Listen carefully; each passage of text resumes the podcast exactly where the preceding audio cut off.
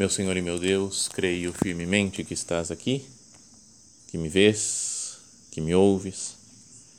Adoro-te com profunda reverência. Peço-te perdão dos meus pecados e graça para fazer com fruto este tempo de oração. Minha Mãe Imaculada, São José, meu Pai e Senhor, meu anjo da guarda, intercedei por mim.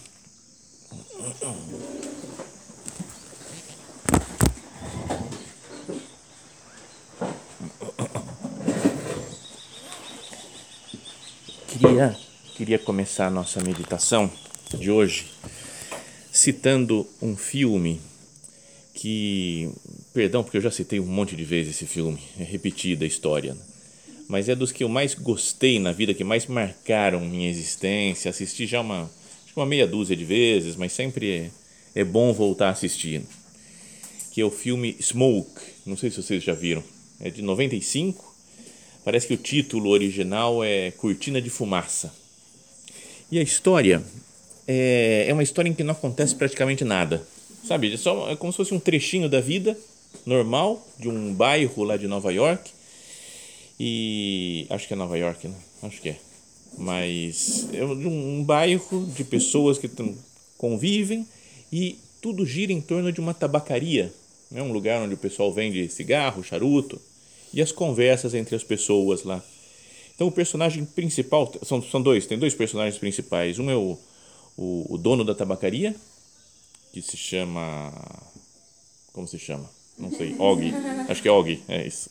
E depois o outro que é o, o Benjamin, que é o, um escritor que vai lá comprar é, cigarros e tudo, só que ele está triste, não consegue escrever mais, está sem inspiração porque a mulher dele morreu um pouco antes, né? Morreu de uma bala perdida. Então ele tá, né, tá, tá mal, né? Assim, então ele não consegue escrever mais nada, tá sem inspiração e vai lá na tabacaria e vai ficando amigo do dono da tabacaria e vão conversando, então vai surgindo, aprofundando mais a amizade entre eles.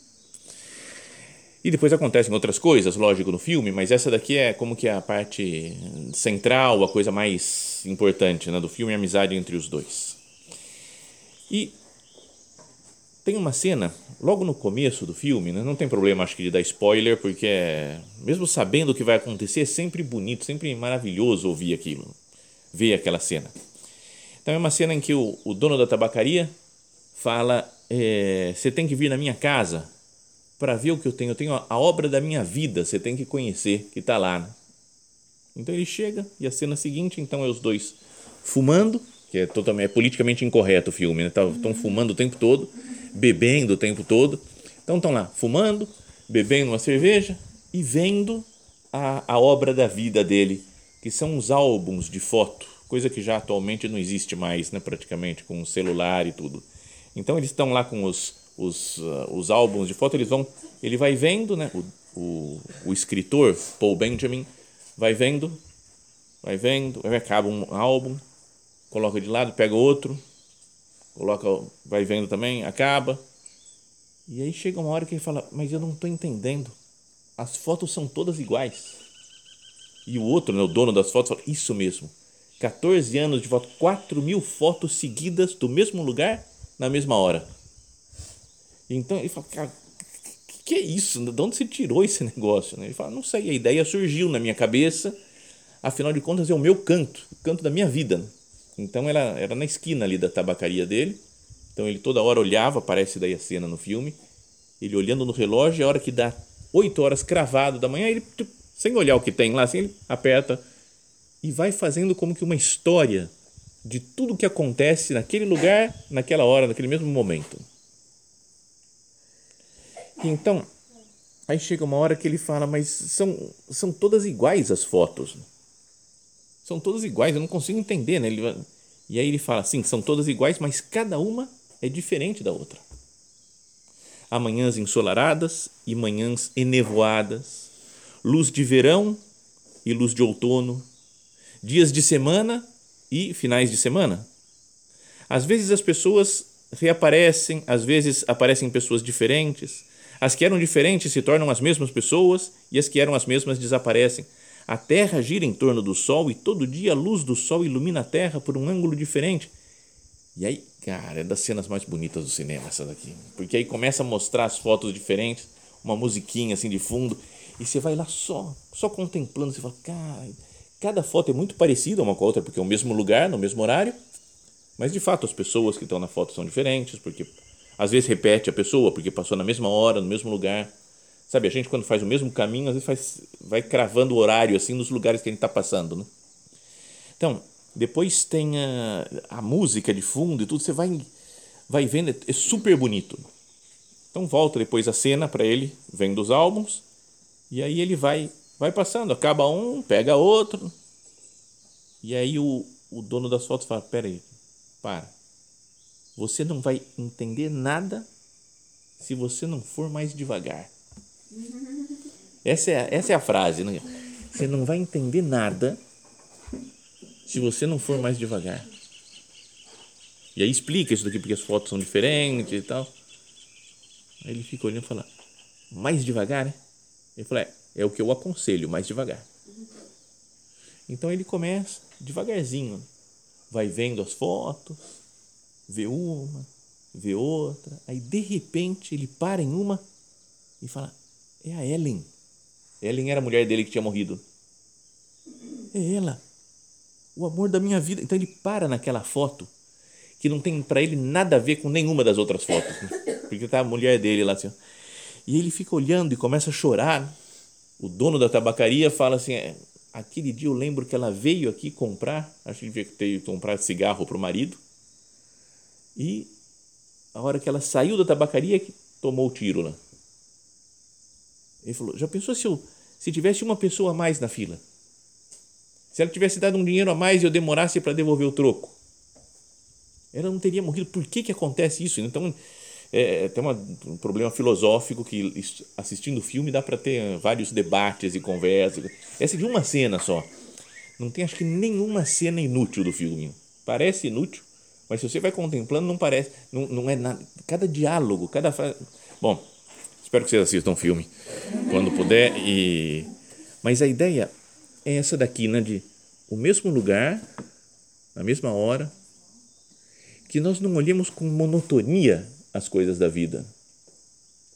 E para isso ele fala: olha mais devagar, senão você não vai entender nada.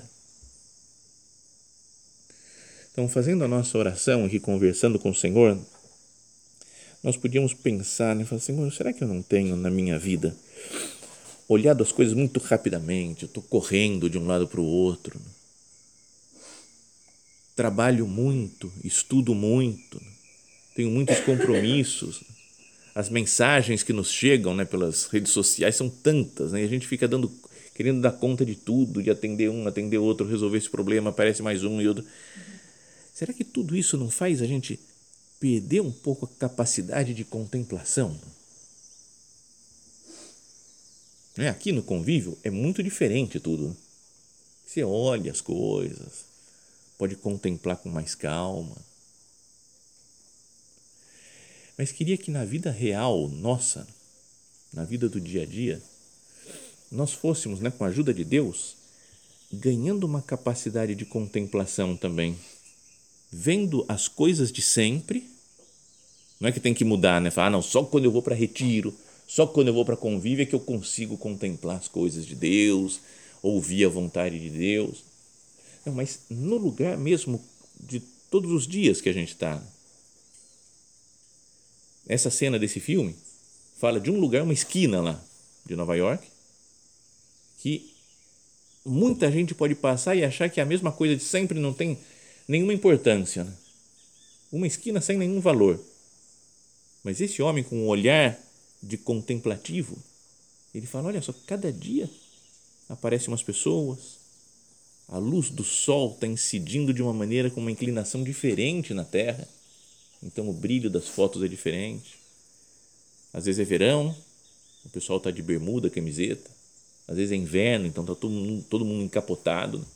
com frio. Sabe, de olhar as coisas da vida com um olhar diferente. é meio, podíamos dizer, até ter um olhar de artista né, para as coisas. Né? Tem o Monet, sabe um dos pintores, tem Claude Monet, que tem coisas incríveis. Assim, eu acho maravilhosos os quadros dele, mas uma coisa interessante é que ele tem um monte de quadros da mesma paisagem e com tonalidades diferentes. Tem um, por exemplo, pode procurar depois, né? Ponte sobre uma lagoa de lírios d'água, parece que é o título do. Então é uma ponte, super famoso esse quadro, é uma ponte, mas que ele pintou um monte de vezes, não sei se 20, 30 vezes pintou aquela mesma ponte. E às vezes pegando uma tonalidade diferente, às vezes está mais frio, às vezes está mais calor, realça umas cores. Depois tem uma outra ponte que parece uma época que ele passou em Londres, tem a ponte de Waterloo. Então também outra vez, pintou um monte de vezes a mesma ponte ou a fachada de uma catedral lá de Rouen, na França, e que tem várias, acho que foram 40, mais de 40 vezes que ele pintou a mesma fachada da mesma catedral, só que às vezes pintava de manhã, às vezes pintava à noite, às vezes pintava no entardecer, às vezes no meio-dia. Sabe, é como que uma pessoa, você fala, para que né, que está pintando a mesma coisa, ou pinta coisa diferente. Mas o artista não, ele, ele olha as mesmas coisas, mas com um olhar diferente. Não, não, não se contenta de viu um negócio, ah, tá bom, já vi. Mas vai admirando, vai meditando, vai pensando nas coisas. Vocês já viram até música clássica, por exemplo, que tem um tema, assim, às vezes uma sinfonia, que vai se desenvolvendo e volta depois para o tema, e depois se desenvolve para o outro lado, e depois volta de novo. Não é? E é uma coisa de. Se a gente escuta e fala de novo a mesma coisa, ah, já ouvi. Não sei, a gente tinha que ter capacidade né, de, de admirar essas coisas. Né? Sério, daí ontem eu estava preparando a meditação, aí fui sair de carro, falei, vou colocar uma música na obra do Mozart. Nem lembro que música que era mais, né? que, que obra que era. Mas coloquei e começou a ficar meio chato. Sabe, falar, ah, meio chato esse negócio aqui. Aí, aí eu lembrei do que eu tinha que falar na meditação. Sabe? Peraí, peraí, peraí. Vamos contemplar. E aí ficava meio repetitivo, mas repetia, mas mudava um pouquinho. Repetia, mas mudava um pouquinho e aí você vai entrando na música. Cara, é muito legal. A vida fica bonita, né? Quando a gente para, olha para as coisas, contempla, escuta. Não quer passar de uma coisa para outra. Vamos lá, eu vivo, a gente, a gente vive de uma maneira muito ansiosa, né? Não é de querer coisas novas, vou para frente, vou fazer isso aqui, agora vou fazer aquilo lá e vou. Será que eu não deveria contemplar mais na minha vida? Mesmo o espírito da obra fala de santificação do trabalho, né? Você acha que deve ter sido isso a meditação de ontem, né? Não sei se foi isso daí. Teoricamente, no plano era para ser isso daí, né? Mas vai saber o que, que aconteceu. Né? Mas a ideia era de santificar o trabalho, isso daí é o espírito da obra, né? De santificar as realidades normais, cotidianas, fazer olhando para Deus. Mas é, na prática, é fazer as coisas com um olhar contemplativo um trabalho contemplativo. Não é que eu tenho que trabalhar muito, não tenho que trabalhar, trabalhar, trabalhar. O que é o espírito do Opus Dei? Trabalhar, trabalhar, nem louco. Até se fica doente de tanto trabalhar, trabalhar, trabalhar, trabalhar. Não, não é essa a ideia. Mas é sobretudo de contemplar, de encontrar Deus nas coisas normais do dia a dia. Tem até uma frase forte assim do nosso padre, que ele fala: não pode perseverar no Opus Dei quem não é contemplativo. Quem não for contemplativo, não, não souber encontrar Deus nas coisas do dia a dia, não, não persevera. Né? Porque vai chegar uma hora que cansa. Né? Cansa praticar as virtudes, cansa né, trabalhar, procurar fazer as coisas bem, cumprir o dever. Então, é que a santidade no mundo, né, que essa é, a, é o que prega, o que ensina o espírito da obra, a santidade no trabalho, é que o mundo normal e o trabalho normal, a vida de relação social com as pessoas, é o lugar onde nós encontramos Deus. Quem tem vocação religiosa para viver num convento, por exemplo, vai no convento e fica lá, às vezes, isolado. Né, menina, e, e lá contempla Deus, está com Deus, não é? e nem gosta muito de estar no meio das outras pessoas, do mundo, da agitação do mundo nós que temos né, uma vocação laical, não é uma vida no meio do mundo. Não é que a gente fala o que eu gosto é estar tá no mundo, estar tá no agito, estar tá na confusão. Beleza, é bom gostar disso, mas para encontrar com Deus nisso. Lembra, também tem uma outra frase do nosso padre, né, de São José Maria, é, que ele fala: ou nós encontramos o Senhor na nossa vida do dia a dia, ou não encontraremos nunca. Então, eu, cada um de nós procure pensar agora, né? Senhor, eu estou te encontrando no mundo do meu dia a dia, no meu trabalho, nas minhas tarefas de cada dia. Tenho procurado encontrar Cristo? Tenho sido contemplativo? Não pode ser né, que a gente, com uma uma ideia boa de trabalhar bem, que é preciso trabalhar bem, a gente trabalhe tanto, tanto, tanto que fala, ah, não dá para rezar, né? não dá para fazer as normas, não dá para cumprir plano de vida, não dá para fazer nada, não consigo estar com Deus porque é muito trabalho. Depois, quando eu parar de trabalhar, aí sim, aí eu vou rezar. Então, será que não tem algo de errado? Também o nosso padre falava que não é opus dei, mas opus diaboli, isso daí, né? Obra do demônio, né? do diabo, um negócio de pessoa que só trabalha, trabalha, trabalha, trabalha, trabalha, trabalha e não, não se encontra com Deus. Né? Queria que nós pensássemos né, numa cena do Evangelho super conhecida, que é daquela que acontece em Betânia, cidade ali perto de Jerusalém, onde Jesus ia de vez em quando, passava para descansar e que lá moravam três irmãos, né? Marta, Maria e Lázaro e diz que ele entrou num povoado, fala o Evangelho de São Lucas, e uma mulher de nome Marta o recebeu em sua casa. Ela tinha uma irmã, Maria, a qual se sentou aos pés do Senhor e escutava sua palavra. Marta, porém, estava ocupada com muitos afazeres da casa. Fazia uma coisa boa, que é normal uma dona de casa que está ocupada com muitos afazeres da casa. Mas ela se aproximou e disse: Senhor, não te importas que minha irmã me deixe sozinha com todo o serviço? Manda, pois, que ela venha me ajudar. O Senhor lhe respondeu: Marta, Marta, tu te preocupas e andas agitada com muitas coisas. No entanto, uma só é necessária. Maria escolheu a melhor parte, que não lhe será tirada. Essa frase de Jesus para Marta poderia ser colocando o nosso nome, né?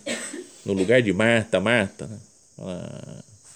fulana, fulana, qualquer, qualquer nome, né?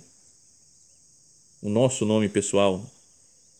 Tu te preocupas e andas agitada com muitas coisas. Senhor, quais as coisas que me preocupam, que me deixam agitada? As coisas que não me deixam ter paz no meu dia a dia? Coisas, coisas que estão até me irritando. Quase como pensando, nossa, já está acabando o convívio, já vai acabar carnaval e volta a vida normal. E eu, meu Deus do céu, só de imaginar. Já...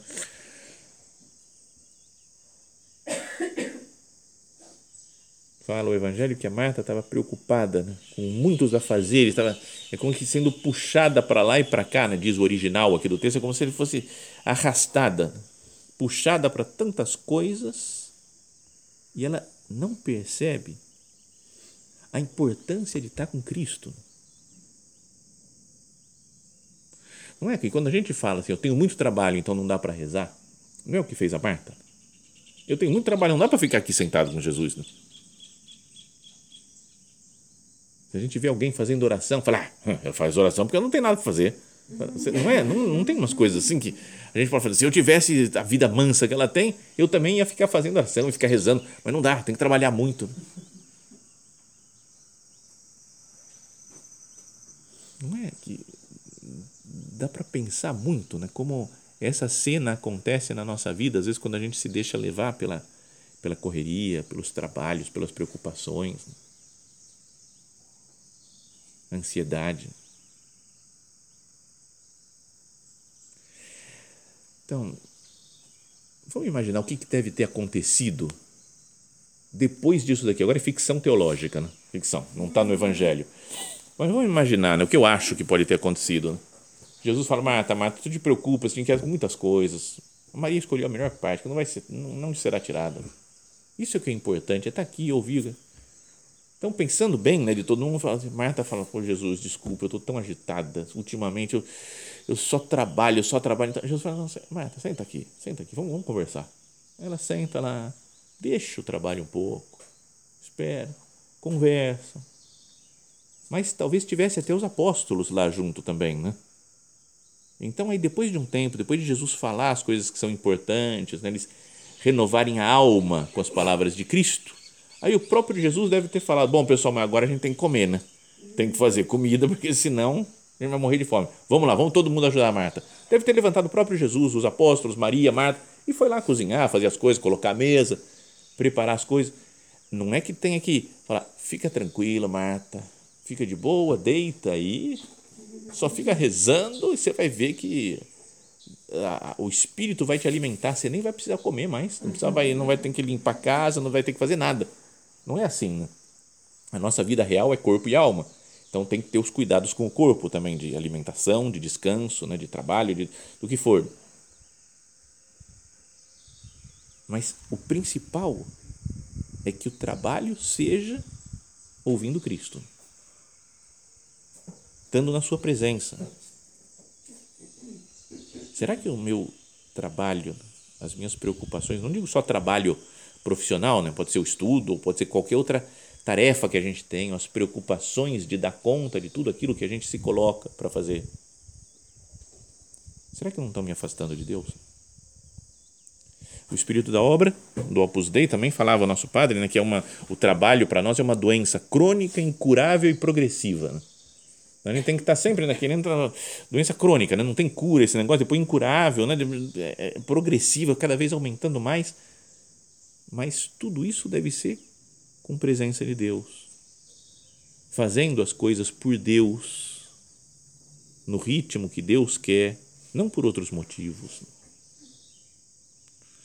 Então, no fundo, a gente deve unir, né? isso já acho que era coisa de Santa Teresa que falava de Ávila, né? que a gente tem que unir Marta e Maria na nossa vida. Trabalhar como Marta, tem que dar conta do recado, e contemplar como Maria. Mas tudo junto, né? na mesma situação, na mesma. Não é um momento, agora isso aqui eu só trabalho e não contemplo, e agora eu só contemplo e não trabalho.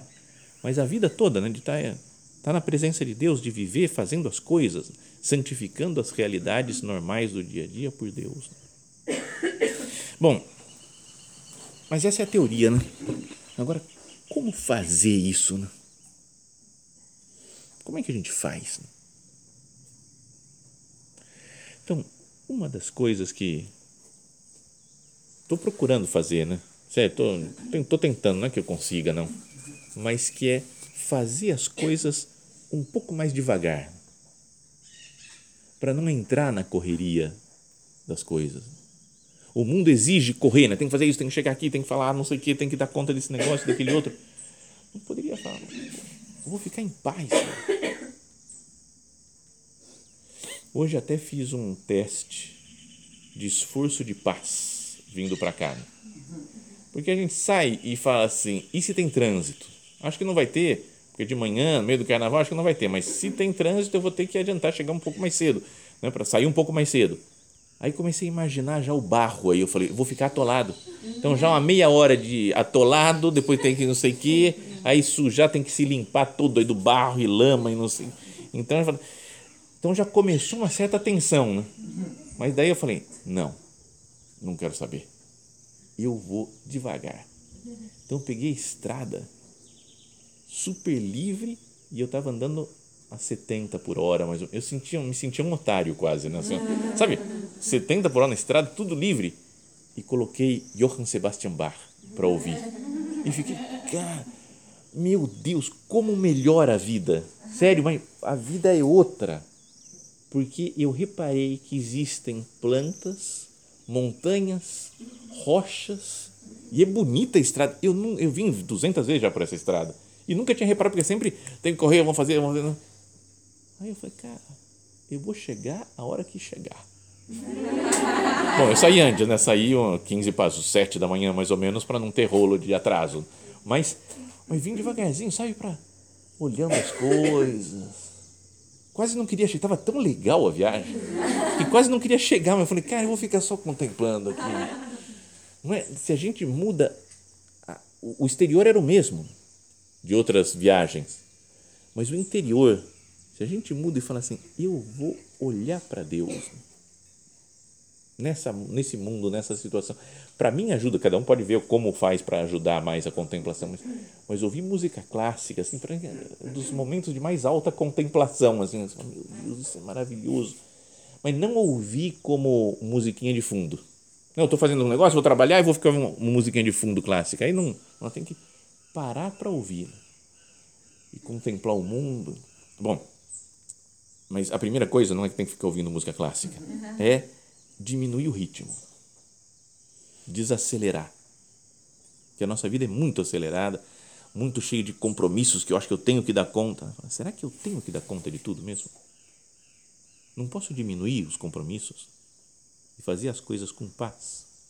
Isso vai levar a trabalhar com muito mais presença de Deus, com muito mais facilidade de ter presença de Deus.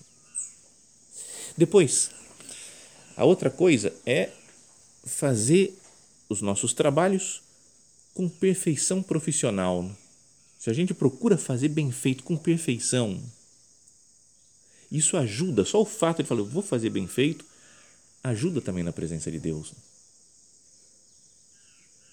Não é? Pensa esses nos artistas que falavam no Monet, que pinta 30 vezes a mesma, o mesmo quadro. Ele vai fazendo de um jeito, depois faz de outro, depois pega outro detalhe, vai, sabe como que apreciando aquela obra aquela paisagem que ele está pintando.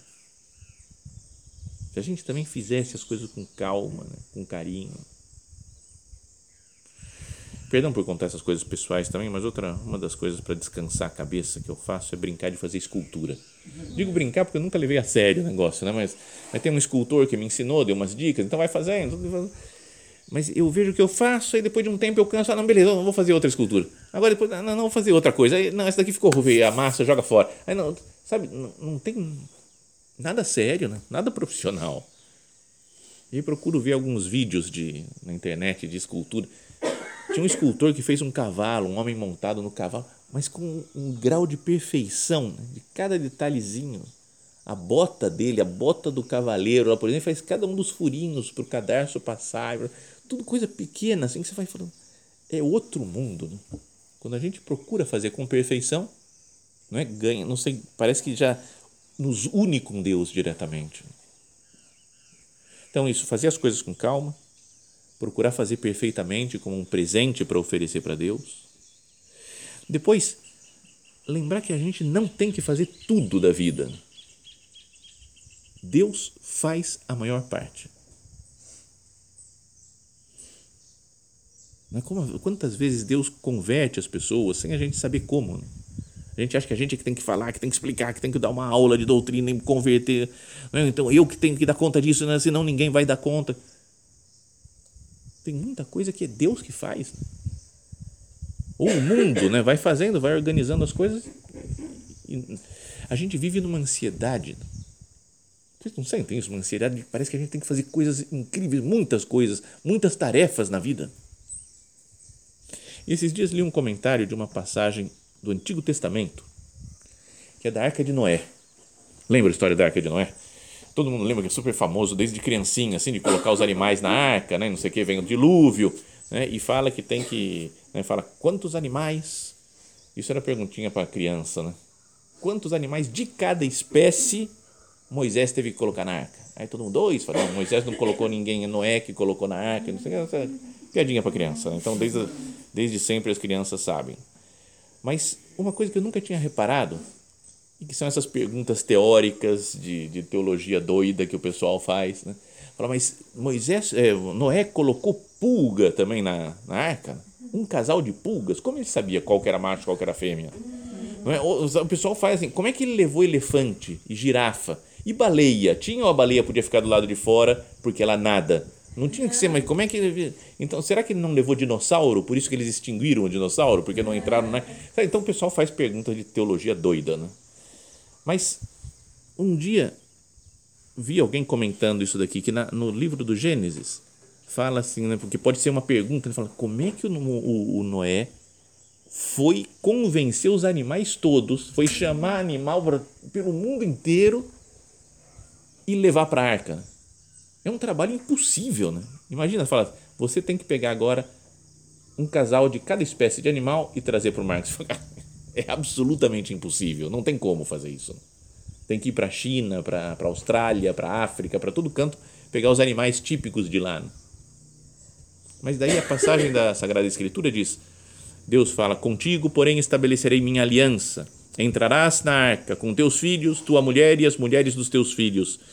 E de cada ser vivo, de tudo que é carne, farás entrar contigo na arca, dois de cada espécie, um macho e uma fêmea, para conservá-los vivos.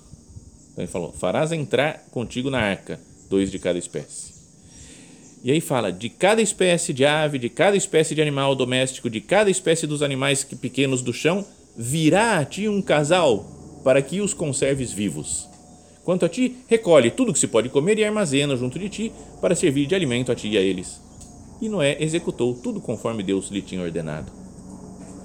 É quase, eu sei que é uma, uma explicação, não é explicação científica, mas uma coisa para a gente pensar é como se fosse Deus falou assim: coloca todo mundo dentro da arca. De cada espécie de ave, de animal, eles vão vir até você para você colocar eles na arca. Falou: fica de boa, só constrói a arca. Quando chegarem todos esses animais, você põe eles para dentro da arca. Tá Não é o Noé que tem que sair correndo pelo mundo e ver que animal que é, que é macho, que é fêmea, fazer tem que levar. O que Deus organizou e trouxe, ele vai colocar na arca. Fica mais fácil o trabalho assim. Tá, sem, sem entrar em explicações teológicas, né, como é que foi, se existiu arca mesmo, não existiu, como é que é isso, é uma imagem simbólica, não, não, não vamos falar de, de, dessas coisas, mas a ideia é, tem muita coisa na vida que a gente assume como responsabilidade nossa, tenho que buscar todos os animais do mundo, falando, não tem, só constrói a arca, eu vou te levar os animais, quando estiverem na porta da arca, você põe eles para dentro, beleza? Fechou, não é? E aí foi assim. Então, que a gente saiba disso, né? Outra coisa para viver na presença de Deus. Deus faz a parte dele. Depois procurar ter um olhar que procura beleza nas coisas. Não é? Esses dias vi um cachorro, por exemplo, está passando esse cachorro por aqui, né? Um cachorro que é lindo, um pastor alemão maravilhoso, super bonito. E depois vi um outro, um vira-lata, feinho, coitado, bem feio mas daí você vai olhando para ele, olhando, brinca com o vira-lata, ele vem, brinca com você, né? aí você vai ganhando carinho, vai gostando dele, você fala, tem uma beleza esse vira-lata. É feio para danar, o coitado, mas, mas sabe, um olhar que procura beleza. Para qual que é a beleza que tem nisso daqui? E ver tudo como um presente de Deus. Né? tudo que Deus me dá, né? toda a vida, a criação, a saúde, né? a família, o que falávamos já na última meditação, tudo como um presente de Deus. Né? E um presente para Deus que eu quero fazer. Né? Ver as coisas muito pequenas, né?